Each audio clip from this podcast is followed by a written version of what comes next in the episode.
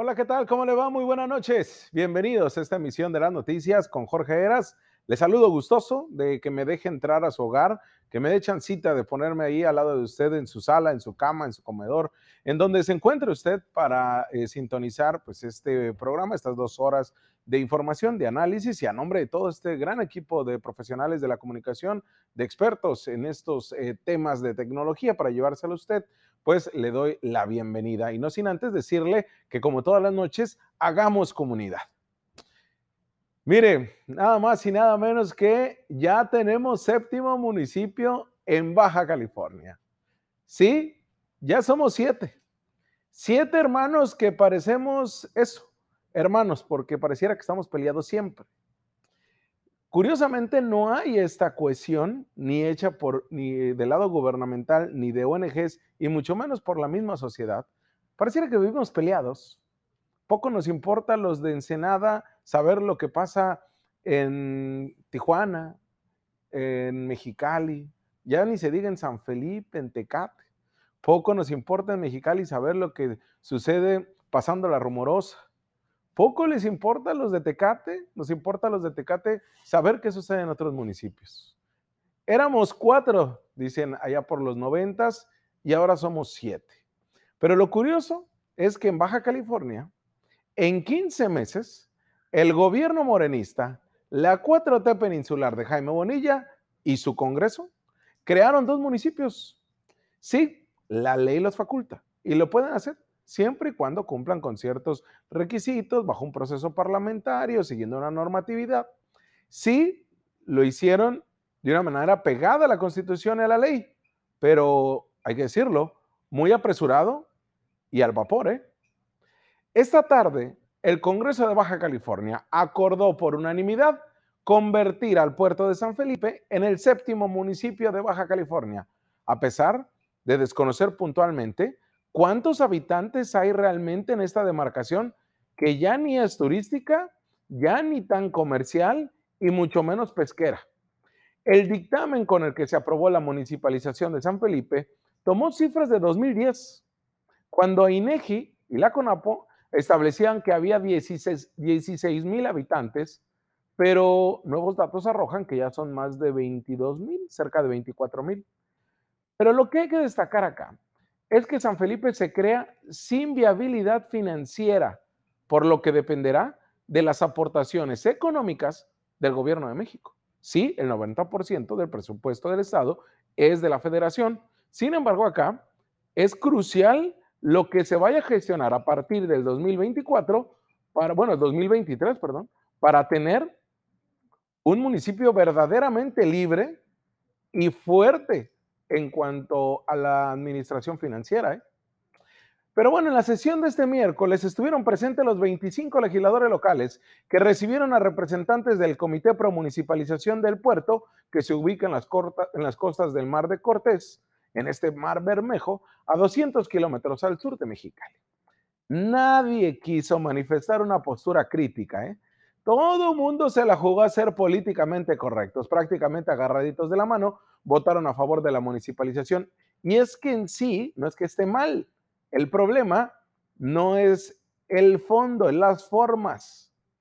Hoy se festeja en San Felipe que son municipio, pero se festeja igual en las mismas situaciones precarias en las que se vive y en el abandono. ¿eh? Ojalá los diputados algún día entiendan que cuando se discierne, también se aporta. De esta manera, por iniciativa del gobernador Jaime Bonilla y el impulso del grupo parlamentario monenista, San Felipe dejó de ser una delegación municipal de Mexicali, por lo que este miércoles se cristalizó una lucha que verdaderamente es plausible, porque la mantuvieron los residentes de esta demarcación hasta esta mañana de Mexicali durante tres décadas. En los noventas se comenzó a definir un movimiento pro municipalización, luego de que Carlos Salinas de Gortari, el presidente del país, decretó la reserva de la biosfera, en donde comenzaron los problemas pesqueros del puerto y también el, e inició este abandono gubernamental por parte de la federación. Pero fue hasta el 2002 cuando el Congreso recibió una primera solicitud para municipalizarse de un grupo de sanfelipenses. Fue hasta el 23 de marzo del 2004 cuando por primera vez se realizó una consulta pública más rara que la última que, que vivimos este, en este plebiscito. Pues en esa ocasión, en 2004, en el Salón Corona de San Felipe se entregaron 190 formatos a igual número de residentes, en donde manifestaron su aprobación para que la, la región perdón, de San Felipe se convirtiera en municipio. Pero los trabajos nunca concluyeron, se quedaron ahí estancados. Nunca prosperó y a nadie le interesó. Pero este puerto pasó por un controvertido proceso de municipalización en esta legislatura, con un plebiscito no vinculante en el que participaron 2.152 sanfelipenses de un listado superior a los 13.000 votantes que hay en San Felipe, con credencial de elector, de los cuales solamente 2.117 se pronunciaron a favor de la municipalización. Sí, no, no es que estemos minimizando, de por sí la participación ciudadana en nuestra entidad es muy, pero muy baja. Incluso ni alcaldes ni gobernadores han alcanzado votaciones pues considerables. Aún así, sigue siendo una participación muy baja, aunque no la quieran aderezar como sea. Mire, en el camino parlamentario que tiene que generarse forzosamente para que se pueda decretar como municipio, tuvo el rechazo del cabildo de Ensenada, ¿eh? Este cabildo morenista, a pesar de que el alcalde que busca su reelección, Armando Ayala, él votó porque sí se municipalizara, pero el cabildo en sí dijo, oye, espérame, por nos afecta el territorio. Ya nos afectó el que nos quitaran territorio San Quintín, ahora también nos quitan eh, este, ese territorio y se le da a San Felipe. Y además de eso, este mismo eh, dictamen no contó con, eh, perdón, contó con la negativa de la alcaldesa de Mexicali, Guadalupe Mora, no contó con esta gran aprobación que se esperaba. ¿eh? ¿Por qué? Porque se dijo que este dictamen estaba incompleto, no tenía la valoración necesaria y además que carecía de viabilidad financiera para sostenerse. En la sesión extraordinaria de hoy miércoles, el presidente de la Comisión de Gobernación, Legislación y Puntos Constitucionales, Juan Manuel Molina, quien está en campaña para reelegirse por Morena en el Distrito 5, que curiosamente comprende el puerto de San Felipe, él mismo que protagonizó y que se asumió como el gran libertador de San Felipe y que le daría la municipalización, pues el día de hoy, en plena campaña, en pleno proceso electoral, presenta el dictamen y logra esta eh, aprobación de la unanimidad. Y se decretó así la municipalización de esta delegación mexicalense a tan solo 15 meses que esta misma legislatura creó el municipio de San Quintín. Por otra em, eh, diputada, Miriam Cano, que también actualmente busca su reelección y que principalmente su fortaleza está en San Quintín. Pero bueno, de acuerdo al dictamen, los datos que sustentan esta municipalización son, ya le decía, de la densidad poblacional del 2010, en materia económico-social de 2015 y algunos por ahí desbalagados del 2020. De Chile de dulce y de manteca traen datos este dictamen. Dentro del análisis que se tiene, San Felipe es una localidad urbana de 16.700 habitantes y 130 localidades rurales con 1.167 pobladores. Pero se infiere que en San Felipe hay más de 22.000, 24.000 habitantes. Los datos del censo del 2010 indican que por cada kilómetro cuadrado en San Felipe hay, habitan 1.6 personas, que la superficie territorial de San Felipe será de 11.060 kilómetros cuadrados.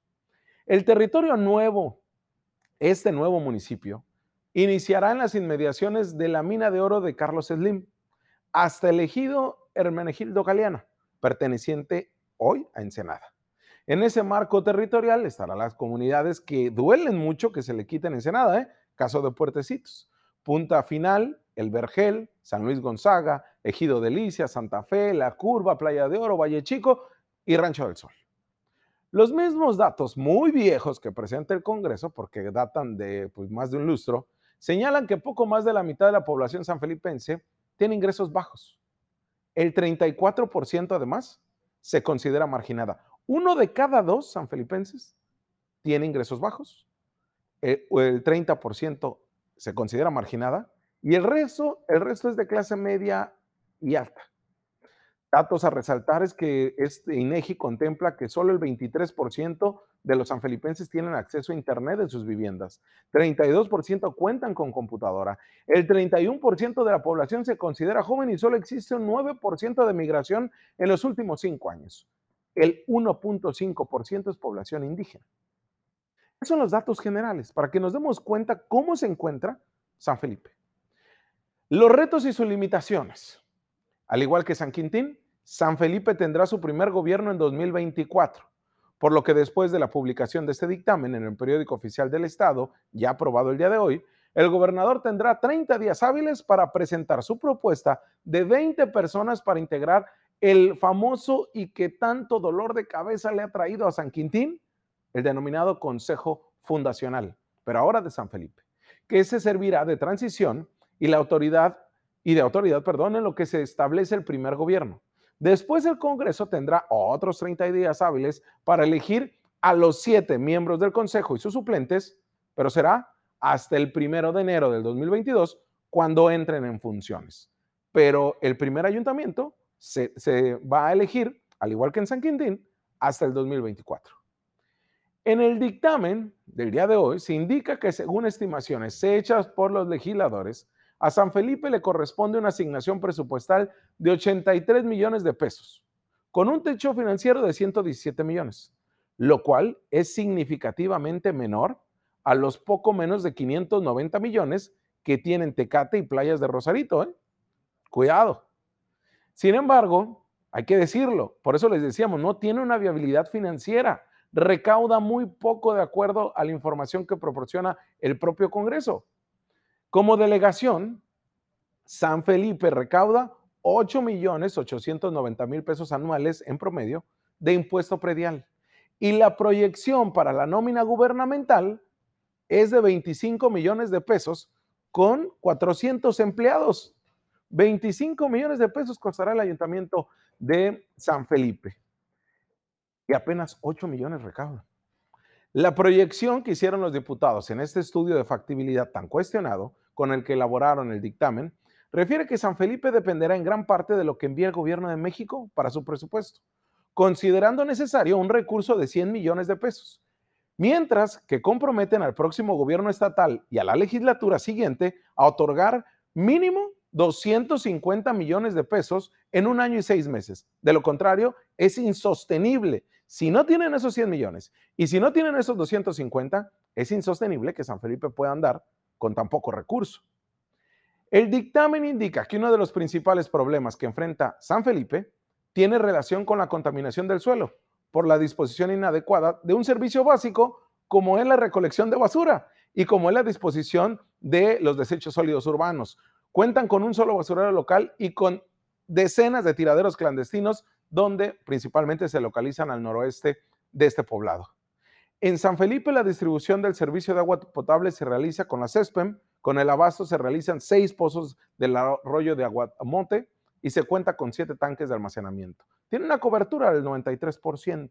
Tienen registradas 8.194 tomas actualmente para una población atendida hasta el día de hoy de 17.664 habitantes. Las afectaciones a Ensenada es porque, miren, tendrán estos 11 mil kilómetros cuadrados que ubican una franja que inicia al norte de su demarcación, en el territorio que ocupa hoy la delegación municipal, pero también en la parte sur, donde llega hasta la delegación de San Luis Gonzaga, donde le afectará también a Puertecitos en Ensenada. Estas jurisdicciones pertenecían a Ensenada precisamente. Ensenada pierde tan solo en del febrero del 2020 a la fecha 32.800 kilómetros cuadrados de su territorio cuando San Quintín se creó como el sexto municipio. Actualmente, el ahora nuevo municipio de San Felipe consta con 49 policías nada más, cuatro patrullas, cuatro elementos federales, 18 eh, bomberos, dos máquinas, ambulancias, una pipa y una unidad de rescate. Así está San Felipe actualmente. Pero mire, todo esto empezó mal desde diciembre del 2019 y se lo tengo que decir. En aras de acelerar la municipalización de, eh, ambos ahora municipios, San Quintín y San Felipe, se reformó la constitución para cambiar la fórmula del plebiscito. Antes la consulta ciudadana era en el municipio afectado, es decir, el plebiscito hubiera sido solo todo en, todo Mexicali. Pero este Congreso prefirió irse al otro extremo para establecer que el plebiscito se hiciera únicamente en la demarcación. Obviamente, se justificó diciendo que era un derecho de las minorías y, no es que esté defendiendo yo como estaba antes, porque tampoco era lo correcto. Pero no se ocupaba llamar a los rusos para idear una manera de consultar la creación de un nuevo municipio, solicitando la opinión de quienes residen ahí y en el resto del municipio también. Se pudo haber ponderado una fórmula donde se le dé mayor valor a los votos de San Felipe que a los de Mexicali. Imagínense que al rato se haga lo mismo con Otay en Tijuana con la zona este, con su cinturón de pobreza, o el Sausal en Ensenada, o aquí en Mexicali con Palaco, como ya se quiso hacer, o en el Mariano Matamoros, o en muchas demarcaciones con igual número o más números de habitantes y quizá con mayor viabilidad financiera. ¿eh? Mire, hoy por hoy están sentadas las bases para fraccionar los municipios de Baja California por un proyecto político del partido en el poder.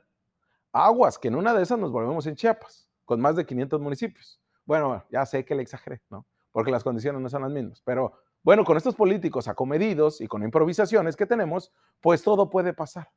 Enhorabuena por los sanfelipenses, ¿eh? De verdad, me alegro. Es un lugar que en mi época de preparatoria le tomé mucho cariño cuando acudía al campo turístico del Sol y en mi época universitaria con la familia Contreras Maclis. San Felipe requiere que ellos mismos busquen sus maneras y formas, porque han estado segregados y terminado por padecer el olvido de los mismos políticos de siempre. Solamente les digo que no se dejen llevar por la marea y que no les vendan espejitos. Ustedes tienen, tienen 30 años demandando su libertad, su soberanía. Hoy lo consiguieron. El mérito es suyo. Ojalá hubiera sido bajo otras circunstancias y con un proyecto bien trazado. No como ahora, que prácticamente lo están dejando para que se rasquen con sus propias uñas. Porque miren, Atecate, no por ser municipio, quiere decir que les va bien están hundidos en la brecha de desigualdad. Es el municipio con más elevado crecimiento de inseguridad y hasta apenas hoy, apenas hoy les publicaron su ley de ingresos y presupuestos de egresos por un revanchismo político. ¿Qué quiero decir con esto para cerrar?